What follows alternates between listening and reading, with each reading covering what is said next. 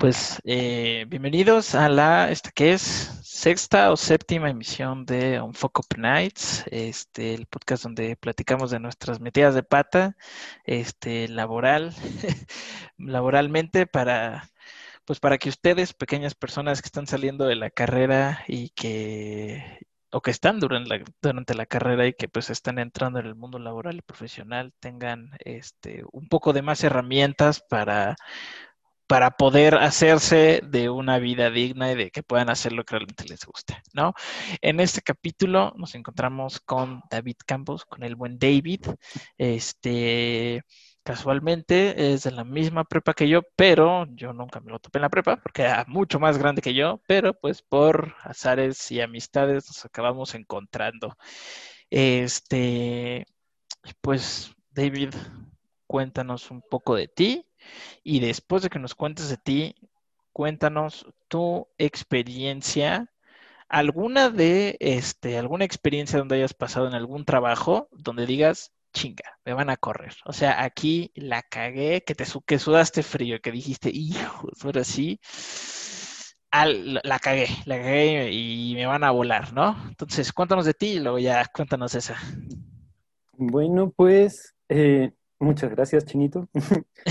ya tenemos un, rato de, conocernos y, pues bueno, bien dice la canción, los caminos de la vida no son lo que yo pensaba. Esa, yo creo que eso lo voy a poner así como subtitulado, digo, lo voy a poner así como un segundo título al, al podcast. sí, pero pues todos tenemos de este tipo de, es parte de la vida, ¿no? De metidas de pata. Y pues yo el, me forjé primero como psicólogo. Eh, curiosamente yo quería ser sexólogo en un inicio, eh, nunca quise dar terapia, pero pues aprendí muchas cosas en la carrera, no me arrepiento. Y posteriormente entre empezar como algunos trabajitos de becario, luego una investigación, me gustó la parte que mezcla la psicología con algo más, ¿no? Uno piensa en un psicólogo y dice, ah, pues da terapia, eh, tiene su consultorio, y en mi casa hasta se enojaron cuando les conté.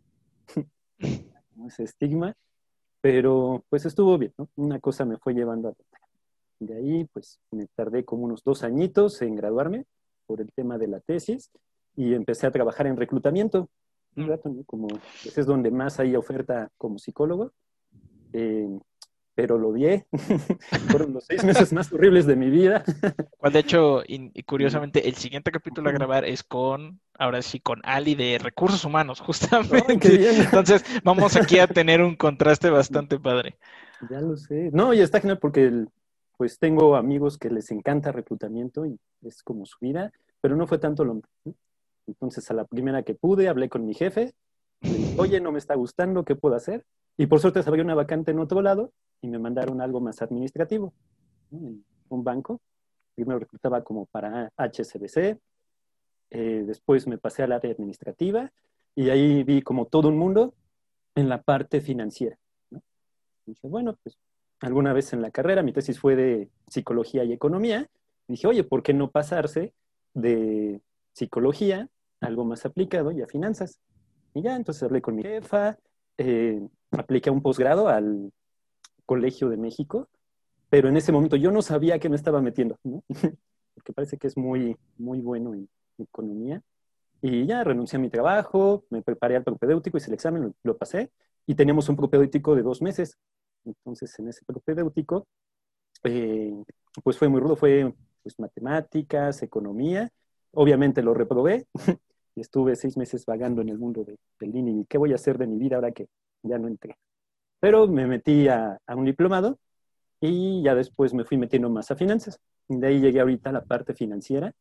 Entré a la maestría en finanzas en la UNAM y ahorita ya ando trabajando en una consultora, otra vez como parte administrativa, empezando desde cero, pero pues ya en algo un poquito más aplicado al ramo financiero.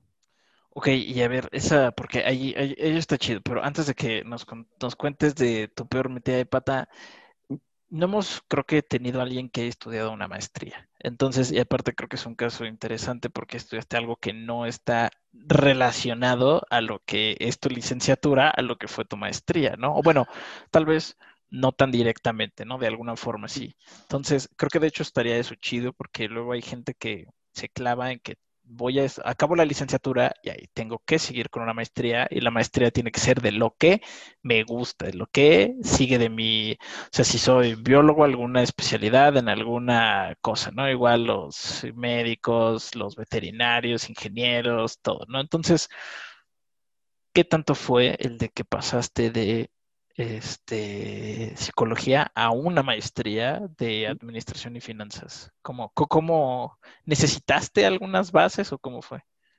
Definitivamente, sí, no, no fue algo tan sencillo de la noche a la mañana, pero siempre me llamó mucho el tema. En psicología, al menos en, en, la UNAM, donde estudié mi carrera, tienes como un tronco común y hay lo padre de la carrera, yo creo que es muy útil como para abrir tu panorama, porque siempre te dicen, escoge algo que quieres hacer pero pues estás muy chavito cuando te piden elegir, ¿no? Y no sabes ni qué onda y con qué se come y qué vas a hacer. Entonces, la carrera me ayudó como a abrir mi panorama. Y donde hice mi tesis de investigación, estaban muy metidos en este rollo de economía conductual, como se supone que tomamos decisiones racionales, ah, okay. pero luego estamos medio mensos para decidir como el ahorro. Nos dicen, todo para estar sano y, y ahorra para tu retiro, pero es como, ay, ¿qué tal que no llego a mi retiro? mejor me lo gasto. Y pues bueno, entonces el, siempre me llamó es, la atención. Eh, sí tomé un cursito por ahí de finanzas, introducción, muy básicos, pero eh, fue hasta que yo entré a trabajar me metí un poquito más a la parte financiera. ¿no? Ahí el, empecé reclutando para banco y yo no me gustó tanto la parte de reclutamiento por esta parte de decirle a alguien que no está capacitado para hacer algo. Es como, oye, todos con el debido esfuerzo podríamos alcanzar a llegar a hacer lo que quisiéramos. Pero decir, chino, no eres el elegido, ¿no? Sí, no, no me encantaba esa parte de, de mi trabajo. Y sí supe Pero, pues viendo los, los currículums, dices, oye, esta persona hace cosas muy interesantes en finanzas, ¿no? Es como este lleva portafolios de inversión, este lleva estrategias para que la gente ahorre más de seguros, protegerse de cualquier eventualidad. dije, oye, eso estaría interesante. Eso pasó por ahí de 2017, pero te digo que odié el trabajo. y, por suerte, como reclutaba para bancos, se abrió una posición administrativa, ya entrando, me familiaricé más.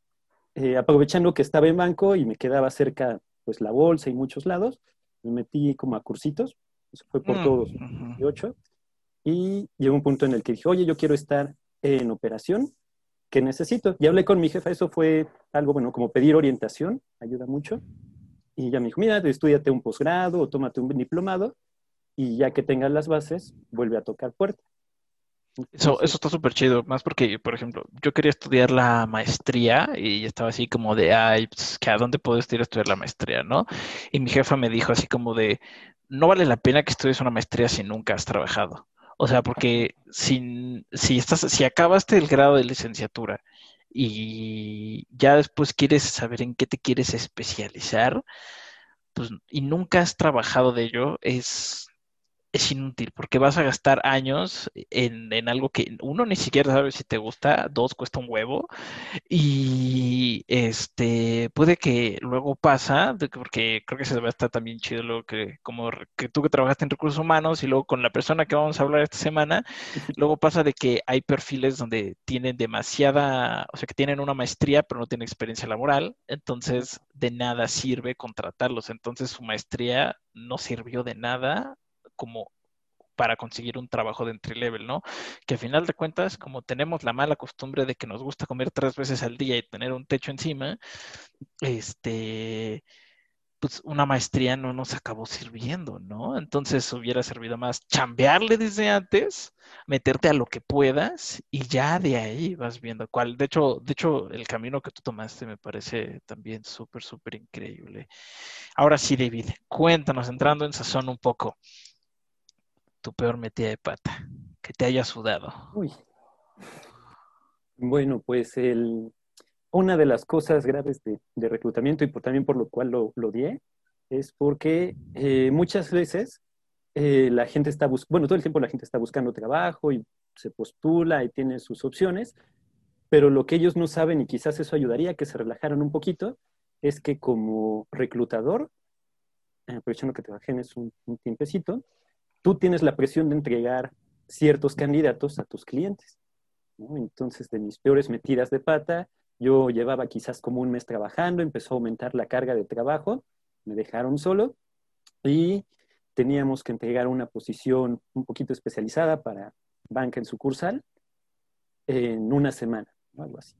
Entonces yo dije, ah, me confié, busqué como en mis bases, publiqué la vacante, todo el proceso, pero muchas de las personas no tenían el perfil.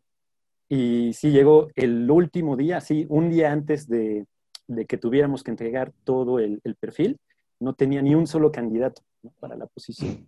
Yo como rayos, nunca me había pasado. Y apenas como un mes de, de trabajo.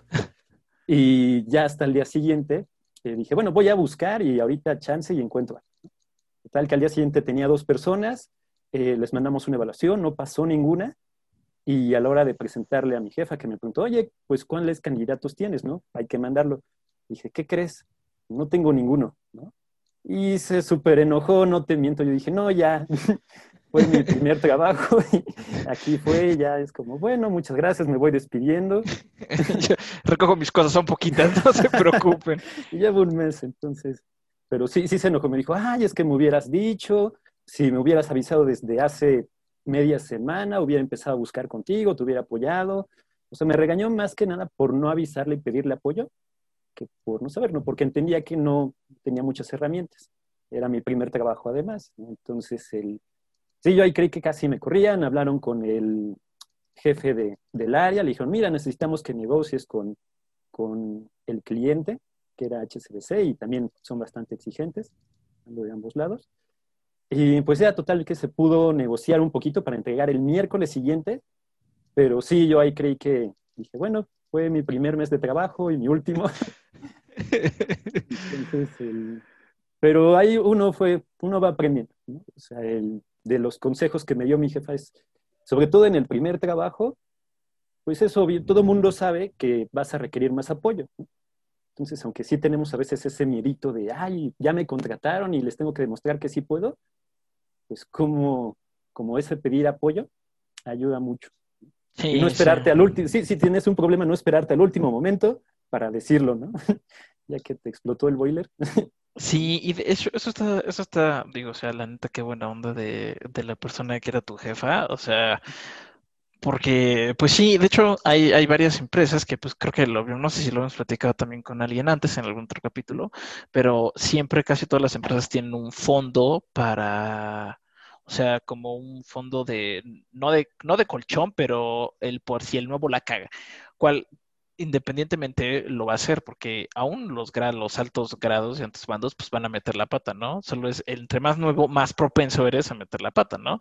Entonces, que tengan, que tengan siempre en cuenta eso es muy cool. Y más, y creo que eso es como también de muchos chavos, y porque es como con la psicología, bueno, es como con la mentalidad con la que sales, ¿no? De que sales de la carrera y dices, yo puedo contra el mundo, ya estoy preparado, tengo, acabé mi tesis, tengo mis clases, pasé, soy alumno de 10 y, y te encuentras con el mundo real y te das cuenta que no sabes nada, ¿no? Y entonces, pues obviamente, creo que muchos chavos sí han pasado por esa de salir de la carrera, meterse en una chamba, creer que pueden con todo y acabarse solitos a ellos mismos, ¿no? Así del de burnout, o sea, así del de quemarse, de trabajar un chingo, no pedir ayuda, no pedir así y creo que eso está, creo que ese, ese consejo que nos da David siempre está chido, el de pedir apoyo, que también lo vimos con Adrián en el primer capítulo, que justamente nos decía eso de, de las primeras chambas. Entonces, David, a ver, cuéntanos, entonces, porque también tú tienes mucho que, que, que puedes como aportarnos y, y, a, y a todas las personas que están saliendo.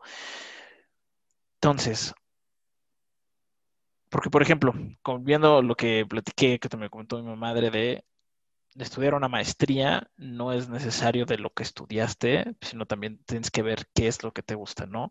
Entonces, cuéntanos ahí un poco cómo es que shifteaste y encaminaste la psicología hacia allá puestos de finanza, porque de hecho eso pasa muy común. A mí me pasó, por lo menos en la carrera, que yo entré estudiando una carrera de diseño.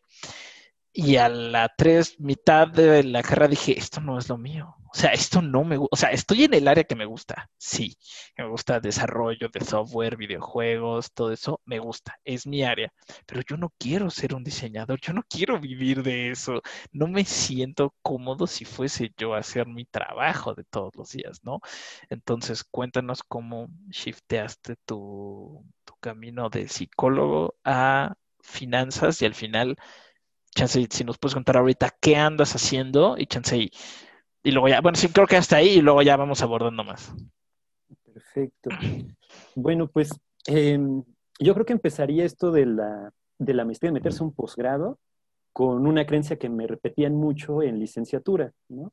que decía, si tú sales de la carrera y no te sigues directo al posgrado, es más difícil que luego cuando empiezas a ganar dinero y tienes tus propios ingresos, te des el tiempo de volver a la academia, a tomar clases, a pasar un examen, entregar tareas. Y muchos me decían eso, no, no síguete de frente, o síguete de corrido, porque luego se hace más pesado volver. Si sales, trabajas, la academia como que se te empieza a quedar un poquito corta, pero no es tanto así, ¿no? Realmente ayuda a seguir aprendiendo más cosas. Y una vez que tienes eso, otros profesores me decían, lo mejor que puedes hacer es, sí trabajar, ver primero quizás uno, un año o dos, qué te llama la atención, qué te gustaría, y dependiendo de qué quieras hacer está el formato, ¿no? Digamos así, una maestría, está, casi todas están enfocadas a una parte profesionalizante, enseñarte cómo hacer mejor un trabajo o lo relacionado a un tema de, estudio. Ya si alguien quiere algo más como investigación, desarrollo, cosas de más académicas, incluso podría saltarse la maestría y pasarse directamente a un doctorado. La diferencia es que el doctor es más de investigación. Si, si quieres investigar, el doctorado es casi lo tuyo y eso ayuda mucho. Eso te quita un poquito de... A ver, creo que, y creo que yo era un poco, creo que más bien estoy viendo cuenta que soy un poco ignorante en eso. Yo creí que tenías que pasar primero por una maestría para luego tener un doctorado. O sea, ¿puedes saltarte la maestría y entrar directo a un doctorado? Sí, eso es lo, mejor de todo. Realmente el, hay todo un proceso, sobre todo las universidades lo que evalúan es que lo que les importa es que no abandones la maestría o el doctorado a mitad del programa. Si tú los puedes convencer de eso, ya estás dentro prácticamente y pasas el examen, obviamente. Pero eh, lo que no nos explican es que la maestría es casi, casi como una forma de profesionalizarte más en una especie de trabajo en específico, en un área, es como volverte un especialista. Y el doctorado, sí, ese ya, ya está como más entendido a nivel académico, es para investigar. Y muchos compañeros, sobre todo en estas áreas de ciencias sociales, psicología, economía, eh, también en historia del arte, en todas estas ramas, eh, las ramas de humanidades, es mucho más sencillo. Igual en, ciencias, como hay un poquito más de competencia, quizás tener maestría es un plus, pero incluso hay gente que se puede saltar directo de la licenciatura al doctorado sin problema. Mira, esa, esa, esa, yo juraba, yo, yo pensaba que, que era derecho, tenía que ser maestría y doctorado, ¿no? Pero, oye, pues eso es como un, un súper tipidato como para la gente que realmente, pues, pues, es que, y aparte tiene todo el sentido, ¿no? Porque, pues, si la maestría es para, para volverte un, un máster, o sea, como para masterear una, una actividad en particular, ¿no? Pero si tú chiste es como un poco más la investigación, pues chance y es directamente enfocarte ahí, pero creo que, o al menos hay chance, tú me dirás, lo conveniente sigue siendo pasar por una maestría y hacer tu doctorado de lo que hiciste, por ejemplo, tu maestría, y que esa sea como tu línea de investigación, o, o la neta es que ni importa. Bueno, importa un poquito, quizás no necesariamente por la maestría, pero al menos que en licenciatura hayas tenido experiencia con investigación. o sea, si vamos hablando de un doctorado, mm. que al menos hayas hecho tesis o hayas publicado algo, o te hayas asociado, juntado con un profesor, y eso ayuda mucho, porque eh, para la maestría muchas veces te piden pasar un examen y una entrevista para justificar, ¿no? O un ensayo dependiendo del área, pero para doctorado ya te piden tener un proyecto de investigación. O sea, digamos que en maestría no necesitas tanto como como tal, tener una idea de qué quieres investigar, puedes irlo investigando en el primer semestre, pero ya en doctorado, sí, para que te acepte necesitas tener ya una propuesta. Eso es como algo un poquito más enfocado. Ok, pero aún así sigue siendo muy chido. Y al final, en tu opinión personal, ¿tú qué dices? ¿Está más chido? O bueno, tú dirías, ¿es mejor trabaja y luego maestría o acabas licenciatura y luego maestría? ¿Tú, tú qué opinas? Es una muy buena pregunta. Pero el, aún así, yo creo que depende mucho del tipo de, trayectoria profesional. Todo este mm, tipo de carreras como más aplicas como contabilidad, administración, derecho, economía, quizás un poquito como más eh, del sector industrial, como, por ejemplo, como carreras codines, pues les conviene mucho trabajar y hacer maestría, porque además los programas de maestría para ese tipo de carreras están muy enfocados para trabajar y estudiar al mismo tiempo. Ah, eso está increíble. Y eso está increíble. En cambio, eh, pues todo lo que son ciencias biológicas, medicina, áreas naturales, geografía, todo, todo esto que es la parte científica, hay muchas maestrías y son de tiempo completo y no tienes tanto chance. O sea, si no es dando clases, es muy difícil que puedas trabajar de algo y estar a tiempo completo. Sí, no, y luego tienes a estas personas que están viviendo de maestrías y doctorados por el resto de su vida, ¿no? Entonces, pero, y a ver, hay, hay una preguntilla que se me, que se me vino. Este, mientras trabajaste en HCBC y en esas otras, ¿habría algún apoyo, por ejemplo, para que estudiaran maestrías, para que, para que se capacitaran en otras áreas y demás? ¿Sí lo tenían? ¿O era todo por el lado de cada quien? No, lo, lo mejor es que muchas de estas empresas tienen convenios entonces, por ejemplo, el, banco tenía convenios con Leitam, con el TEC de Monterrey.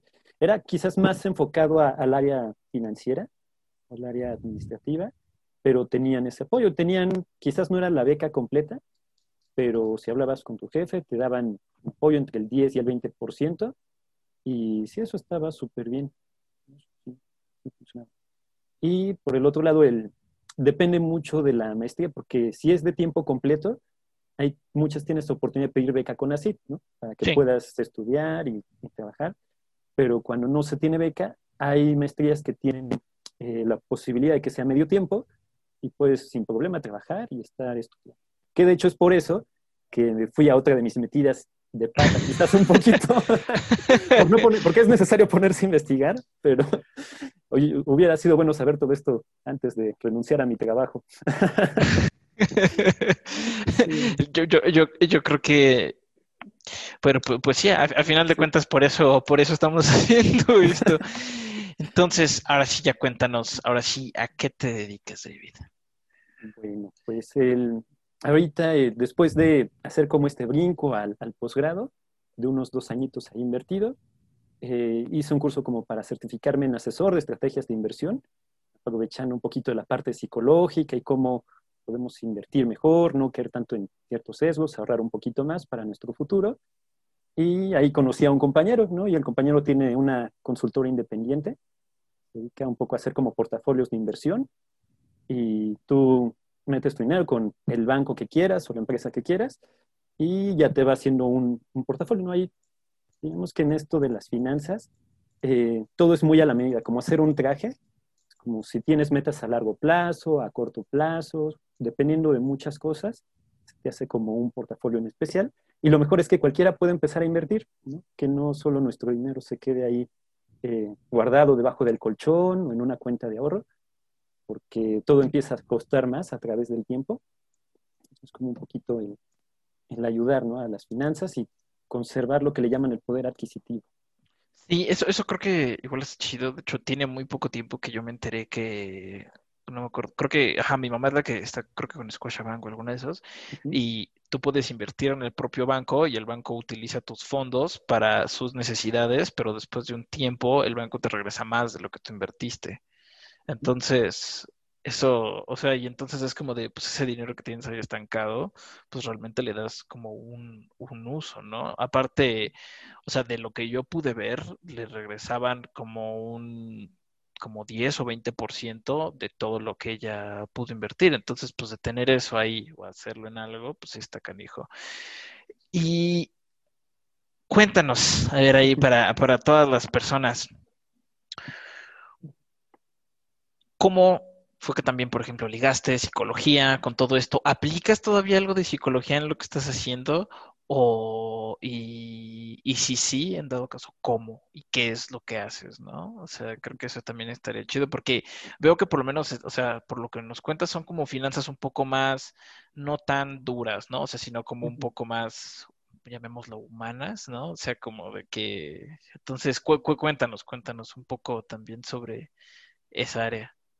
Muy bien. Bueno, pues algo importante es también mencionar que no es que ahorita ya esté como todo un financiero y me sepa todo de inversión. Eh, ahorita el trabajo que estoy, bueno, a eso se dedica la consultora y ahorita estoy haciendo algo muy similar a lo que hacía en HCBC, una parte administrativa, eh, como el estar llevando los expedientes, hablar con los clientes. Todavía no diseño las estrategias, pero me empiezo a familiarizar un poquito, pero es también parte del proceso. O sea, yo entendía al momento de pasar de psicología a finanzas, eh, por lo mismo de reclutamiento, todo el mundo me va a decir, oye, sí tienes tu posgrado y estuviste trabajando, pero todo es del, del área de psicología, ¿no? De recursos humanos. Entonces, ahorita este tipo de trabajo que es más administrativo, yo lo llamo como un poquito como trabajos trampolín, que si bien no es exactamente lo que, que querrías estar haciendo como te visualizaste, te van dando herramientas para estar después en un trabajo un poquito más complejo. Eso, eso, eso, eso, me gusta mucho. Esa, esa te, la, te la voy a robar. Adelante. Eh, y eso, eso, eso, eso está muy chido. O sea, hay mucha gente que luego se casa con que quiere estudiar y vivir de una sola cosa, como porque eso fue lo que vislumbraron, y ese mismo miedo de no quererse atrever a hacer otras cosas, aunque sean similares a tu área, pues te cierras oportunidades tanto laborales como personales. Y muchas veces eventualmente chance llegas a lo que te gusta, pero no llegas por la ruta que querías, sino llegas por un lado, llegas por pues por otro caminito y creo que eso es como muy muy chido, o sea, por ejemplo, yo que muchos diseñados, muchos, bueno, yo que soy como productor y project manager, este muchas muchos chavos entran a partir, por ejemplo, del diseño, no sé, son diseñadores, o por ejemplo, entran a partir de, por ejemplo, algo ya más directo como finanzas, o varios empiezan como hasta como gente que prueba juegos, como los propios testers, ¿no? Y ya de ahí se van metiendo cada vez en lo que les va gustando, en lo que van viendo, y ya se acaban metiendo. Aparte, hay muchas empresas que sí están, como tienen eh, metodologías de trabajo en las que tú puedes empezar a trabajar de algo, pero si te empieza a llamar la atención algo dentro de la misma empresa, te empiezan a focalizar también en esa otra cosa, ¿no? Entonces, eso, es muy chido y eso es muy padre. Y a ver, cuéntame, ¿por qué es la primera persona en términos de como de, de chambas que es en lo que aquí conocemos como Godín? Entonces, Cuéntanos un poco más, porque yo te conozco y eres una persona muy alegre y muy vivaz, y sabes como que a veces que muchas de las personas que tienen como trabajos administrativos se acaban siendo encapsulados y, todos son como igualitos, ¿no? Pero cuéntanos ahí un poco tu experiencia como Godino, porque de hecho nunca habíamos visto algo así, porque habían sido diseñadores, artistas, gastrónomos, este, cosas así ya más como más, este, artísticas. Y tú que estás en un punto más administrativo, por ejemplo, te aflojera. Cuéntanos, cuéntanos así como tu experiencia en, lo que denominamos Godín aquí. Muy bien. Bueno, pues déjame decirte que no te miento cuando hice el cambio de reclutamiento a esta parte más administrativa en el banco sí dije, rayos, me voy a aburrir. la primera semana de trabajo dije, además no tenía el equipo, ¿no? no los procesos en los bancos son tremendamente tardados. Mm. Entonces, el, incluso cuando ingresas, ahora ya es un poquito más rápido, pero sí me tardó como dos semanas en tener mi equipo completo. Pero el, sí fue un poquito lento, como que si te dedicas nada más a una cosa, que es como muy repetitiva siempre, como un proceso de la operación, como un pequeño engranaje, eh, se va haciendo pesado. Eso sí es, se, vuelve muy monótono, pesado, pero algo quizás que me ha ayudado es que siempre me he sido curioso y me ha gustado como preguntar un poquito de más áreas. Y cuando empiezas a platicar con otras personas o con tus jefes, eso también ayuda mucho, te pueden empezar a meter en proyectos. Entonces, el hecho de que me pasé a algo administrativo, pero como sabía de reclutamiento, pues empecé a darles algunos tips para manejar ciertas plataformas, ¿no? De, que la gente ahí como que no tenía tanta familiaridad, empecé con esos proyectitos, luego me dejaron como manejo de otras bases de datos y de información. Entonces, como que uno, si se queda nada más en hago mi chamba y hasta ahí quedó, yo creo que sí se aburriría muy fácilmente. bueno, yo me son, son, las seis y ya me voy, ¿no? Sí. Pero, y, y, no es malo, ¿no? En realidad hay gente que necesitas que esté haciendo los procesos para que todo marche bien, ¿no? Y se lo sabe al derecho y al revés, eso también es necesario. Pero si quieres como crecer un poquito más o saber más de las áreas, acercarte a los demás, pedir más proyectos o vincularte, te ayuda mucho. Creo que eso sí está y aparte, pues hay gente que literal eso es lo que les gusta, ¿no? O sea, como, bueno, por ejemplo, yo no me vería tanto siendo un trabajo monótono. O sea, mi trabajo me obliga a no ser monótono, ¿no? Porque ningún proyecto es igual y ningún proyecto lo puedes abordar igual. Y una estrategia que te sirvió en un proyecto no lo puedes aplicar necesariamente en otro porque es otro, porque son muy diferentes y complejos entre sí, ¿no? Yo, por ejemplo, no podría meterme a, o bueno, ya sé porque tampoco no lo he vivido, ¿no? Pero yo sí me sentiría como un poco encerrado, como gato encerrado, pero eso está muy cool. Y aparte creo que hay gente que eso les gusta, o sea, les gusta, o son felices haciendo eso, y creo que pues, pues también es válido. Entonces, pues, pues sí. no, sí, definitivamente. Y, y, creo que también algo que ayuda es como no solo quedarte con lo de la chamba y ya, justo lo, que me preguntabas, como, oye, fue una cosa lineal, ¿no? Realmente me tardé 2017, estuve trabajando hasta 2018 y de 2018 estuve un año que no pude ingresar a la maestría. Hasta por ahí inicios de 2019 fue cuando entré. Pero mientras trabajaba, pues tomé algunos cursitos de lo que me gustaba, ¿no? De finanzas, un poquito. Hasta de buceo, ¿no? Vi que en algún momento andabas ahí. Sí, sí, sí. Pues, eh, eso, eso, eso, eso está súper padre, ¿no? O sea, porque pues, psicólogo, también talla cosas financieras y pues también buzo por cualquier cosa. Eso, eso, eso, eso está muy chido. Siempre lo decimos aquí, el de es, y creo que es algo que he visto muy cool, porque a las personas que yo he estado seleccionando de querer platicar con ellos, muchos, muchos han sido de que son como muy curiosos, ¿no? De hecho, yo estoy feliz porque hace poco pude platicar con una eminencia de la industria de los videojuegos a nivel mundial. Es la, fue la directora de, creo que de proyectos o de operaciones para EA o sea, los de EA Sports, o sea, o sea, una, una, una, y trabajó 16 años ahí, ¿no? O sea, desde los 2000 que los videojuegos, de que EA empezó a tener ese boom desde los FIFAs, este, los del Señor de los Anillos, todos los, todos los juegos de EA, ¿no? Entonces esa, esa señora vio crecer todo este vio crecer así la industria con sus ella ella forjó parte de esa industria no y pude platicar con ella y algo de lo que me dijo que yo estaba así a dos de llorar fue como dijo es que tienes dos años de que saliste de la carrera y te has metido a un chingo de proyectos y eso es lo que hace que tengas como valía como dentro de la industria y habla mucho de ti y de, y de tu persona, de que le entras a los proyectos, le entras a los madrazos, y pues yo estaba así como hasta triste porque eh, en un momento me preguntó, yo le conté así de, de, un proyecto que intenté con unos amigos y que no lo logramos, no logramos llegar a un deal, pero logramos acercarnos a la meta que queríamos, y ella nos dijo, mira, no lo lograste, pero al menos lo intentaste, y el hecho de que te hayas aventado a intentarlo, no solo te da currículum, pero si no te pone con mucha más experiencia por encima de muchas otras personas que no se aventaron a eso.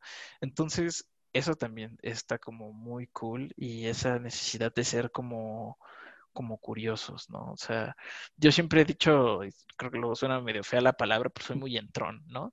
O sea, es como de, me invitan a un proyecto, yo digo, va, ¿no? O sea, hay momentos en los que definitivamente digo, ok, a este proyecto no puedo entrar, ya estoy muy ocupado y tampoco me voy a, no se trata de, quemarme nada más porque puedo, pero me gusta hacer proyectos, me gusta estar en cosas, me gusta hacer cosas y al final creo que eso es como mucho de la valía. Entonces, creo que, y esa creo que es una enseñanza como muy cool, aún para, pues estas áreas como un poco más administrativas que a veces tenemos el concepto de que son como muy cuadradas, de que puedes hacer muchas cosas aledañas a eso, ¿no? Aparte, y también creo que de cierta forma se alimenta de un estereotipo, ¿no? Porque pues, los bares están atiborrados a, los viernes a las seis de los clásicos godines y muchas cosas así, ¿no? Y si, hay un estereotipo, yo diría que, que, que, sí va por ahí, pero aún independiente de eso, el, que no hay una necesidad de, este, de, pues siempre puedes buscar algo que te guste y aunque sea de tu área, ¿no? O sea, porque cuando es tu mero mole, pues le buscas hasta debajo de las piedras, ¿no? Entonces, eso, eso está, eso está súper, súper, súper cool. Cuéntanos de vida ahorita, cuáles son un poco también como tus planes a futuro, porque como eh, la idea de este proyecto pues es para gente que está entrando y saliendo, bueno, que está saliendo de la carrera, está entrando a la carrera y que quiere todo eso. También estaría chido si nos puedes contar también desde tu perspectiva como psicólogo el ingresar a un trabajo como fue, como es y estaría chido que también nos contaras cómo sería, por ejemplo, si tuvieras otra entrevista de trabajo, cómo te prepararías. Y aparte esto va a estar muy chido porque esas mismas cosas se las voy a preguntar a la chica de RH, que vamos a platicar con ella y ya ahí vamos a poder como ver si empatan o contrastan ciertas cosas. Entonces, cuéntanos, tu contribución de psicólogo, ¿cómo sería? Muy bien. Bueno, ¿quieres que primero me pase como a la perspectiva futuro o nos vamos de lleno a la parte de perspectiva de psicólogo? Yo creo que vamos a la perspectiva de psicólogo y yo creo que ya cuando vayamos como medio cerrando ish, ya, ya nos puedes contar un poco de chance más hacia, hacia futuro.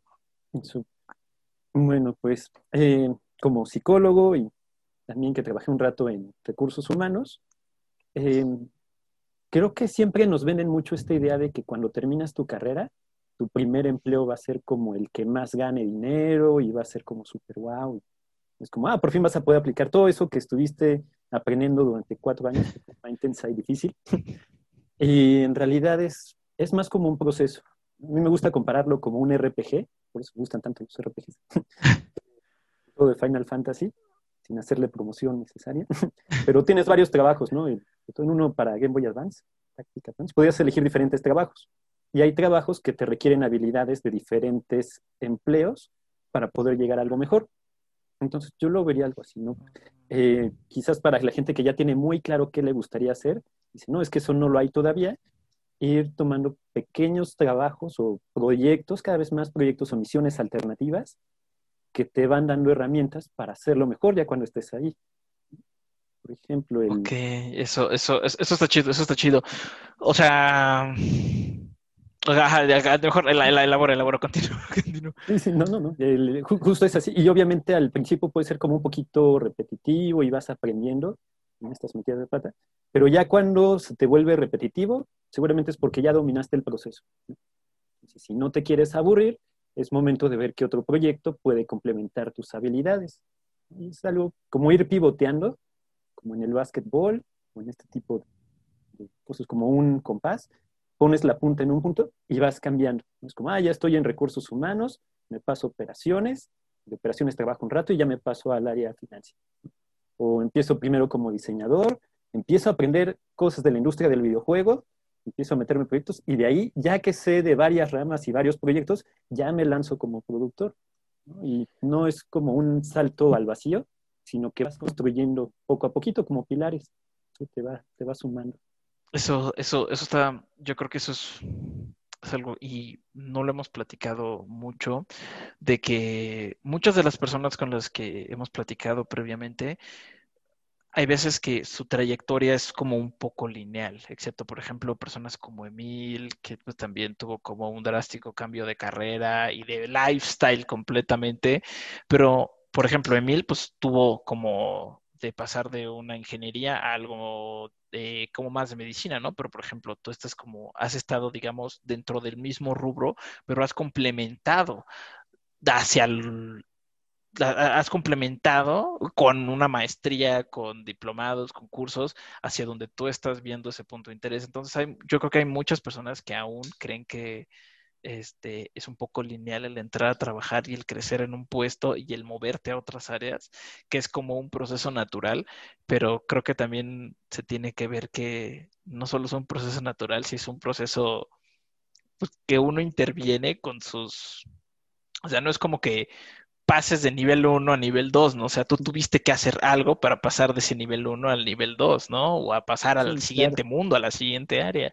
Eso, eso creo que está muy padre, porque, bueno, yo que pues tengo un poco fresco, este, el cómo fue ser egresado, a cómo ya entrar un poco en el mundo laboral, es este, sales así, o sea, creyendo que es una línea recta, ¿no? O sea, entro a una chamba y escalo ta, ta, ta, ta, ta, ta, ta, hasta ser jefe, ¿no? Alguna, alguna, por el clásico ejemplo, ¿no?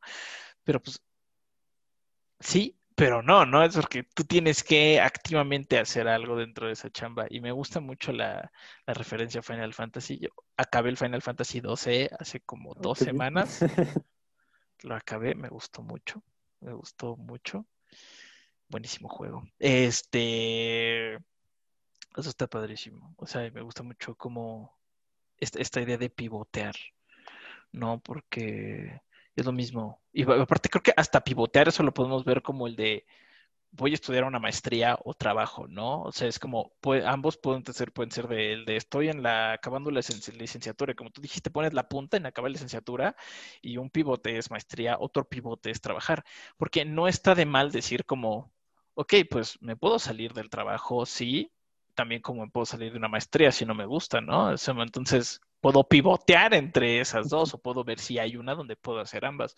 Eso está, eso está muy, muy, muy, muy cool. Eso me parece, me, parece muy valioso porque no lo hemos visto eh, el de cómo crecer profesionalmente dentro de, tu propio trabajo o dentro de tu persona, ¿no? O sea, está cool, súper cool.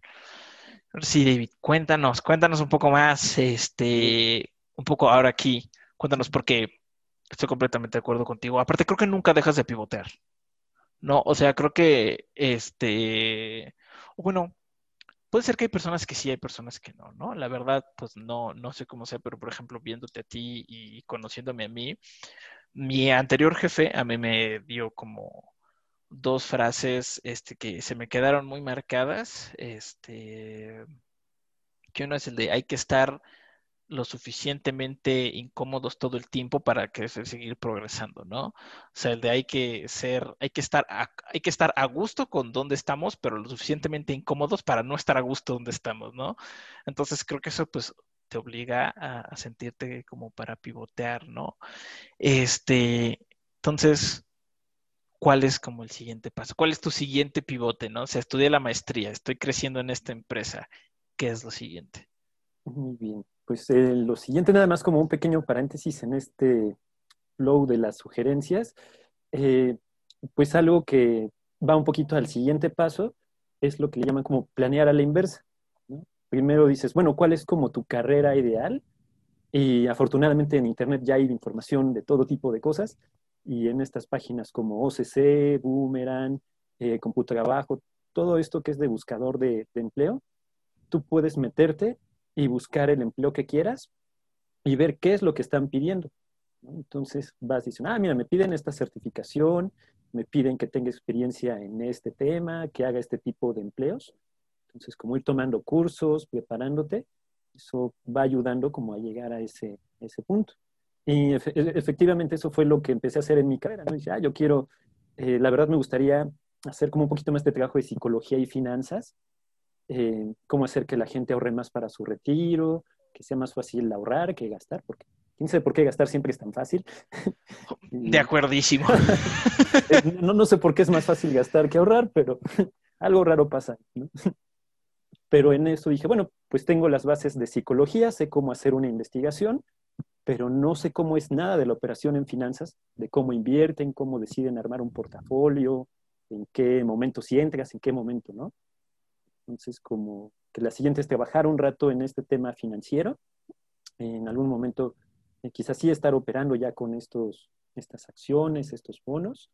Y ya después que tenga esa experiencia, imagino no jubilarme tan pronto y, y ahora sí meterme a un doctorado y decir, ah, pues vamos a investigar cómo le ayudamos a la gente que ahorre mejor, que invierta su dinero. Y creo que eso también es importante al momento de planear estos pivotes, el tener conciencia como que necesitas también un pequeño colchón. ¿no?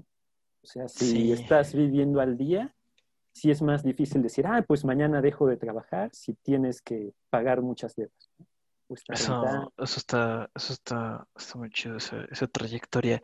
Y fíjate, David, creo que también estaría pensando, porque bajo también lo que estás diciendo y todo lo que nos cuentas, me parecería súper interesante si en algún momento también pudiésemos hacer un capítulo. Y si no, hasta podemos cortar como después de como de que acabemos con la charla aquí de esto y nos seguimos otra media hora si tú puedes, también hacia, hacia cómo ahorrar, ¿no? Porque somos jóvenes y pues definitivamente este es este de es mi dinero, es, como dinero, dinero, entonces ya puedo comprar todas las pendejadas que no podía antes y empiezas a tirar dinero a lo tonto, ¿no? Y pues, luego obviamente siempre es necesario tener una, una un, un, fondo atrás, ¿no? O sea, habrán personas que tienen a sus padres que sean magnates y realmente no se tienen que preocupar de eso, pero pues no es la realidad de toda la población, ¿no? Y creo que muchas veces este, en los medios, en, cómo la gente lo ve y lo vive en el Internet, la gente lo cuenta más fácil de lo, de lo que actualmente es, ¿no? Entonces, creo que estaría como súper cool que también pudiéramos hacer eso. Porque, por ejemplo, yo sé que yo tengo, hablo y hablo de esta persona de Filo, un maestro que me dio mi clase en la carrera, porque él nos dijo, este, nos dijo, tuvimos una clase como en los últimos años, donde él nos sentó y le digan, ¿cuánto cuesta un mes de tu vida? O sea, ¿cuánto te cuesta a ti un mes de tu vida? ¿No? Y entonces sacas las cuentas, ok, entonces date cuenta cuánto tienes que trabajar y cuánto gastan tus papás ahorita que tú estás en la carrera para que tú puedas tener ese estilo de vida, ¿no?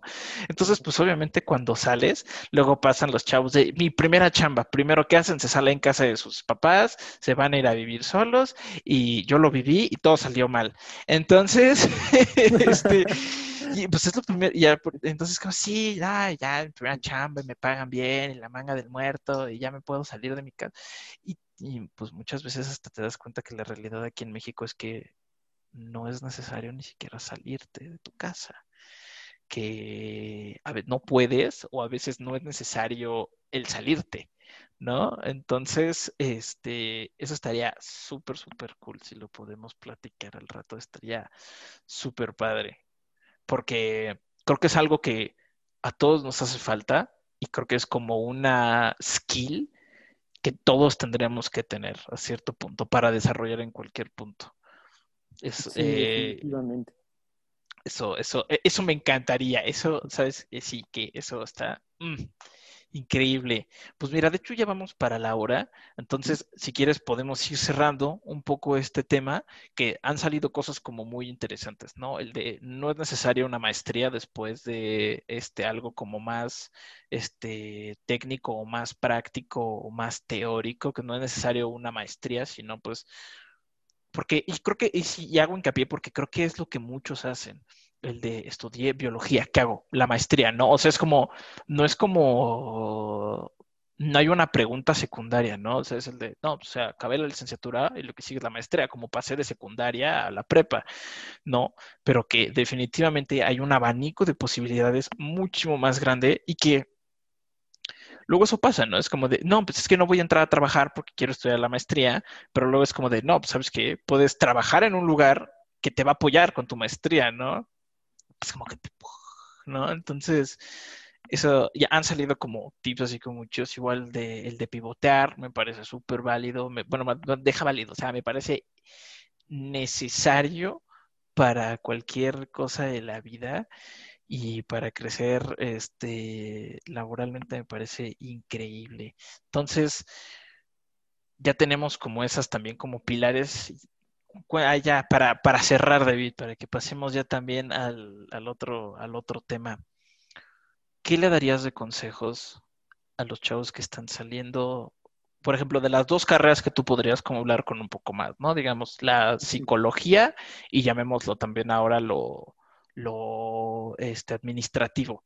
¿Qué consejo le darías a, a esas respectivas áreas? Muy bien algún consejo que va como para ambas áreas de cajón es que muchas universidades ofrecen prácticas profesionales, eh, algunas opciones como esta de estar como becario. Yo empecé como becario en, en Dish, un tiempo, también en recursos humanos, pero el, yo creo que lo primero sería mm, perderle un poquito el miedo a la parte laboral y no pensar que tu primer trabajo va a ser un salario de tiempo completo de 8 a 6, dependiendo del área, sino empezar como a tener estos proyectos, acercarse como a tu universidad, a tu escuela, ver qué proyectos hay voluntariados, todo eso te va, te va sumando y ya cuando llegas a tu primera entrevista, al menos ya sabes cómo es estar en un equipo de trabajo. Eso es de, cajón, creo que sería un, buen consejo inicial. Eh, también no decepcionarse. Yo sé que a veces nuestro primer trabajo eh, es como quizás no nos pagan lo suficiente, nunca nos van a pagar lo suficiente o lo que quisiéramos, es la verdad, pero sí verlo como algo un poquito más escalonado. Son como estas misiones alternativas que nos van sumando para llegar a la misión final. Sí, sí, eso. Aparte, creo que también, digo, no me ha tocado, pero por lo menos lo que yo puedo ver, hay un salto, por lo menos aquí en México. O sea, sé que en muchos otros países, este, el, escalado de tu salario es como un poco más lineal, pero sé que por lo menos aquí en México es algo un poco más, este, este, en potencia, que hay gente que empiezas de junior y te pagan sueldos miserables, cuatro mil, cinco mil, seis mil, ocho mil pesos, ¿no? Este, en puestos como donde hay como mucho flujo de personas, ¿no? O sea, sueños como diseño gráfico, RH, este, como varios así como de que hay muchos, muchas personas. Pero yo he visto que por lo menos llegas al santo donde ya dejas de ser un junior y eres como uno medio, que ya es a partir de los tres años de que estás trabajando de esa misma cosa y el sueldo ya es ya deja de ser casi del doble, ¿no? O sea, ya empieza a ser, o sea, ya no, no escaló de que fue de 8, 10, 12, sino es como 8 por 3 años de tu vida y luego ¡pum! 25. Y, y, hay mucha gente que, pues sí, ¿no? O sea, definitivamente eso es una realidad no común. A pesar de que generacionalmente sí estamos haciendo los cambios paulatinos, no podemos quitar los pies de la tierra ni cambiar cómo es la realidad que tenemos, tristemente. Entonces, tienes que aprender a jugar el juego que estás jugando, porque no puedes cambiar el juego, no podemos cambiar el juego del capitalismo, no, no porque querramos, a pesar de que en algún momento seguro algo evolucionará, pero pues no podemos. Entonces, me parece como muy, muy cool también lo que dices, porque es como esta necesidad de pues, ser persistente, de que al final pivoteando, echándole ganas a la, chamba, lo que estás haciendo, eventualmente, pues sí puedes llegar a lo que a ti te gusta. Y si no, chance llegas a algo similar o algo, o encuentras algo que de plano, pues, este, está por ahí, ¿no? Entonces, me parece súper valioso y también me parece. Y para cerrar, David, porque es pregunta obligatoria. Es nueva pregunta obligatoria para ti. Ah, bueno. ¿Cuáles son tus Final Fantasy favoritos, David? Uy, bueno, es que no jugué muchos, pero jugué el Final Fantasy Tactic Advance y fui súper fan de eso. Soy de la, de la vieja escuela. Y el 7 de Play, mi primer Final Fantasy. El primero no se olvida. Está increíble. Eh, David, pues este, si quieres, pues déjanos eh, tus redes, si alguien, por ejemplo, un correo donde si alguien quisiera contactar o algún tus redes sociales, si quieres dejar algo, por si alguien, este, pues quisiese preguntarte algo, contactarte.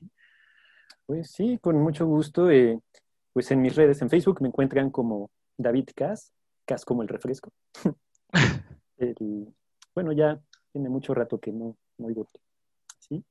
Y eh, mi correo es davec, d a v k 24 con número, arroba hotmail.com.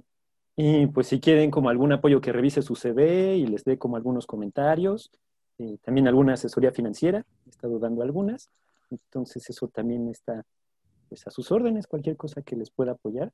Eso está y como un tip adicional, como un plus, el secreto para que te contraten, cualquier reclutador se va a enfocar en una sola cosa. Y ese es como el secreto guardado de los reclutadores. Y la pregunta que tienes que responder es, ¿puedes resolver el problema? eso es lo que buscan. En un, fuera de todos los objetivos y todo lo que uno pone, ¿tú puedes resolver el problema que tienen? Si la respuesta es sí, es muy probable que te contraten. E, esa, esa, esa, esa vale oro. Esa vale oro. Y eso va a estar increíble, pues también comentarlo eso con Ali, que también la vamos a tener esta semana. este, con eso, porque pues, ella sí es, de ella sí es concretamente, creo que lleva como dos, tres años trabajando como RH, igual empezó como becaria y creo que ya está así como, pues ya, ya tiene como su buen rato su experiencia. De hecho, ella me ayudó para una entrevista, así que le, sí, Ay, le, pedí bien. el contacto a una amiga. Me dijo, ah, yo tengo esta, yo tengo esta súper amiga que ella se sabe bien todo el pedo de RH. Y ahí yo le pregunté así un buen de cosas. No, de hecho, a la entrevista a la que fui no me preguntaron ni un carajo de lo que ella me dijo. Así fue como otra cosa completamente diferente. Yo así como de, bueno, chinga su madre, no, pero aprendí mucho. Entonces va a estar súper cool. Y esa ya se la saben, ¿no? Si puedes resolver el problema o no. Pues va, entonces aquí pues ya le, le cortamos. Este, entonces, este, este, todas las redes de David las vamos a dejar en la, en la cajita de descripciones del podcast por cualquier cosa que alguien llegase a necesitar. Y pues, David y yo nos vamos a seguir continuando en el siguiente capítulo. Entonces, pues, Perfecto. este, pim pum papas, ahorita nos vemos.